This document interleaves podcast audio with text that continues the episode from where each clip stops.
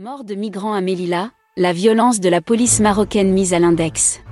Pour Pedro Sanchez, la gendarmerie marocaine avait travaillé en coordination avec les forces de sécurité espagnoles pour repousser cet assaut si violent dont nous avons été témoins. Et que s'il y a un responsable de tout ce qui s'est produit à la frontière, c'est la mafia qui se livre au trafic d'êtres humains. Les défenseurs des droits humains ne sont pas de cet avis. Après ce drame, plusieurs médias ont publié des vidéos montrant des corps de migrants entassés au sol et passés à tabac.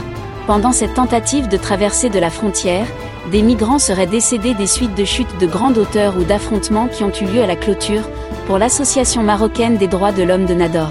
Ces migrants ont été traités d'une manière violente et inhumaine par les policiers marocains.